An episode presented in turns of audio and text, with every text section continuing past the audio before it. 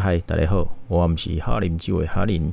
这个最近应该大家都在封奥运，东京这个奥运比赛周啊，每天都有不同的比赛。今天录音的时候哦，因为今天礼拜五，就是我国台湾好手戴资颖的前八强比赛。哇，大概应该没有人像我一样一边看一边录音了哦。现在来到这个第三局，俗称决胜局啊。分数来到十二比四，小戴十四分。天哪，两个人都太会调吊球了，哦，这不是整死人吗？而且两个都很会救球，看起来很紧张。这个我看我这样录法哈，啊后面还有比赛，我看我这样弄下去，大概明天这个录音档才会上线。明天礼拜六，好吧，反正不管怎么样啊，最后我都会开酒来好好庆贺一下。这一届这个选手的表现呢，都十分的出色啊！哎呀，十七比十五，小小戴失误两球了，糟糕糟糕！好了，不管怎么样呢，就是会开球。哎哎呀，赢了，怎怎么？哎呀，一边看，果然就是这个跟着紧张起来，小戴就赢了。好了，这下我可以光明正大的呃开开酒开香槟好了。对了，这个下周三是八月四号，也是所谓的香槟日啊。这个从一六九三年开始庆祝这样的日子，只是为什么很精准是八月四号这个日子，太诡异了。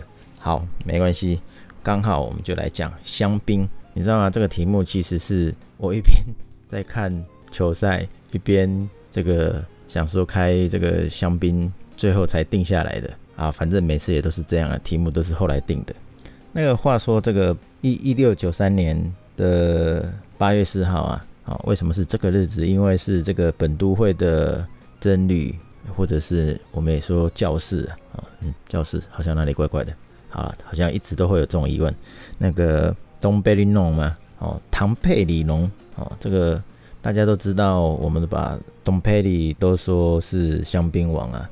当时这个东贝利呢，人在这个法国的修道院啊，发现这个气泡酒香槟的时候，他说。快来快来！我正在喝星星哦，所以这个日子就是八月四号。好啦，就像刚刚讲的，为什么是这么精准的日子？我还是很怀疑的啦。按理说，这个香槟是法国东贝利农所发明的吗？哦，一直传说是这样子啊。但是实际上呢，哎，我之前好像也有讲过，呃，其实应该是英国人。所发明的，那我们要强调一件事，应该是说发现，而不是发明，因为发明比较可能就是呃英国的一位叫做 Merit 的博士，只是不知道怎么传的，或者是再加上法国总是很会行销嘛，所以这个东贝利弄呢就被称为香槟王，就撑到现在啦。但是你这样说，这个东贝利弄就不好吗？呃，它没有不好，不然它这个酒也不会卖这么高价哦。然后各大业界都很喜欢，对，夜店特别喜欢，好象征嘛，地位的象征嘛。这个东边一弄呢，其实也是一个很厉害的酿酒师哦，他开创了很多香槟的创新哦，应该是说这个我们资讯业界的讲法，就是他也是新创公司的概念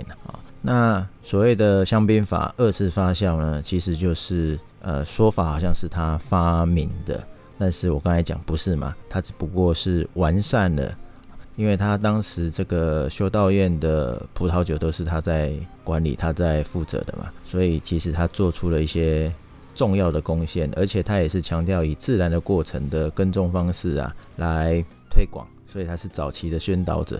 那我们今天说这个叫做有机嘛，有机的耕种方法。然后他也在推广的一个手法，就是避免添加这个外来籽啊，并坚持所有的混合发生啊，都在这个葡萄发酵的阶段啊。那他也推动了这个软木塞以及更厚的玻璃哦，才能把这个香槟。装起来嘛，哦，不然以前都会爆炸嘛。我有一集说这个这个是恶魔酒嘛，香槟是个恶魔酒嘛，好，那以及使用红葡萄黑皮诺来制作，这些都是当时的一个尝试，对他来讲就是尝试了，那对我们来讲可能也就是新创了。好，所以一直到他死后很久呢，他的气泡酒的手法才会变成主导风格。好，我想姑且就是为了纪念，所以才说八月四号是这个香槟日。那刚刚为什么说它只是完善二次发酵呢？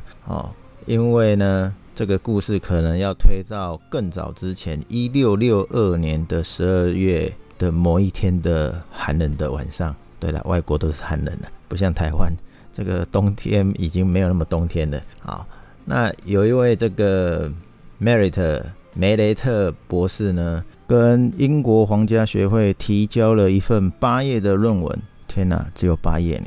为什么的论文要写到三四十页起跳？被要求的。好了，不管当时他提供了八页的论文啊，人家就已经详细的介绍英国苹果酒的制造商的一种实验。哦，他们开始在葡萄酒里面加入糖分，以制造一种泡沫而且清爽的干净的饮料，其实就是跟现代的香槟根本就是一样。当时梅雷特博士说：“我们最近在喝的葡萄酒是一种在葡萄酒中加入大量的糖跟蜜啊，哦，使它喝起来很轻快、很轻盈，而且有气泡。”这位学者啊，这位梅雷特博士呢，以前呢就发表过很多冶炼跟锡矿开采的论文而出名。他也详细的介绍第二次发酵过程。哦，一种在瓶装酒精温度上升之后，并产生二氧化碳的时候会所发生的这个化学反应，其实也就是现在所谓的香槟制造的关键因素，也就是后来所说的香槟法。在那个佳士得有一本这个《世界香槟与气泡酒百科全书》哦，这样的作者汤斯蒂文森哦，汤姆史蒂文森哦，他是专门。研究 m e l e t 博士的作品的跟他的著作嘛，他他说了哦，这个汤斯蒂文森说，我们英国人肯定是比法国人以及跟这个汤贝里农自首早了二十二年。哎，我为什么要装这个声音？对，就是意思是说，这个研究呢比东贝利更早了二十二年，而且啊 m e r i t 博士呢不只是。第一个描述说故意添加糖来做气泡酒，他不是这样的第一个人而已啊，他还是第一个使用气泡酒这个名词。这个名词呢，一直到一七一八年呢，在法国的文件上才有相对应的专有名词 V i n M O U S S E U X），就是气泡酒的意思了。所以当时在英吉利海峡这一边的英国呢，酿酒师也开始尝试这个生产能承受二次发酵压力的瓶子。所以在梅雷特博士的发明下，玻璃制造也是众多学科之一了哦。然后再加上英国的熔炉进步哦，什么意思？就是过去的熔炉是用木炭，后来是使用煤作为首要的燃料。那在这样的帮助下，使这个熔炉啊，这个炉子啊，温度更高，所以可以制造更坚固的玻璃。所以有没有觉得跟东贝里的情境很像？但是人家的时间更早哦，那可能以前没有像现在有网络啊，资讯发达，Google 一下就好了哦。所以我想是各自为政啊，呃，不能叫各自为政，就是兄弟跟登山啊，哎。谁先达到这个山顶嘛？已经在二零一四年过世的英国葡萄酒生产商主席啊，这这这个机构呢是一个贸易机构，是专门促进英国的葡萄酒行业的发展啊，也是 Ridgeview 酒庄创始人的 Michael Roberts，他认为啊，就算梅勒特博士没有发明这个技术啊，但是他很尽责的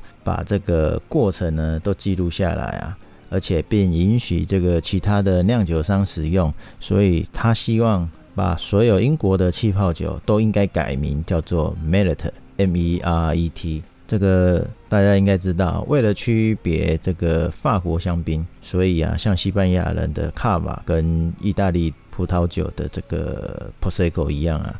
英国的生产商啊，也是很热衷将他们的气泡酒弄的一个独特的专有名词。像最近不是俄国也是一样吗？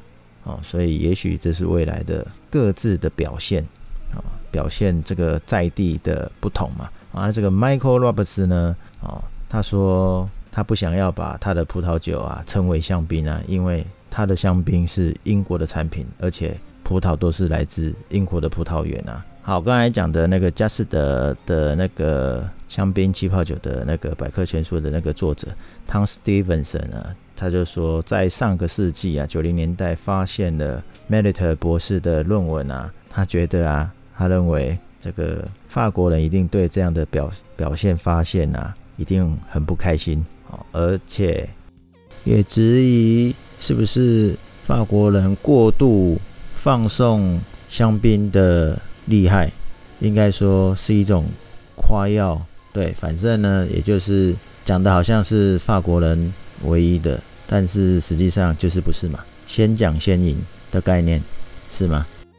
也就是说，这个香槟其实不是法国人开始的，而是应该是说是英国人，只是这个名词对，就是被法国人渲染表示。只有他们很厉害，而且是他们才创始者。不管怎么样，反正下个礼拜呢，八月四号，反正你有开酒的借口了。那如果想要听香槟或气泡酒，可以参考我之前的 EP 十八，还有 EP 九十四、EP 九十五，第十八集、九十四跟九十五集都是讲香槟或者是气泡酒。好啦，今天就是。跟大家分享香槟的冷知识，对，这是绝对是冷知识，大家都以为香槟是法国的嘛。好，那今天就分享到这里，那我们下次聊，拜拜。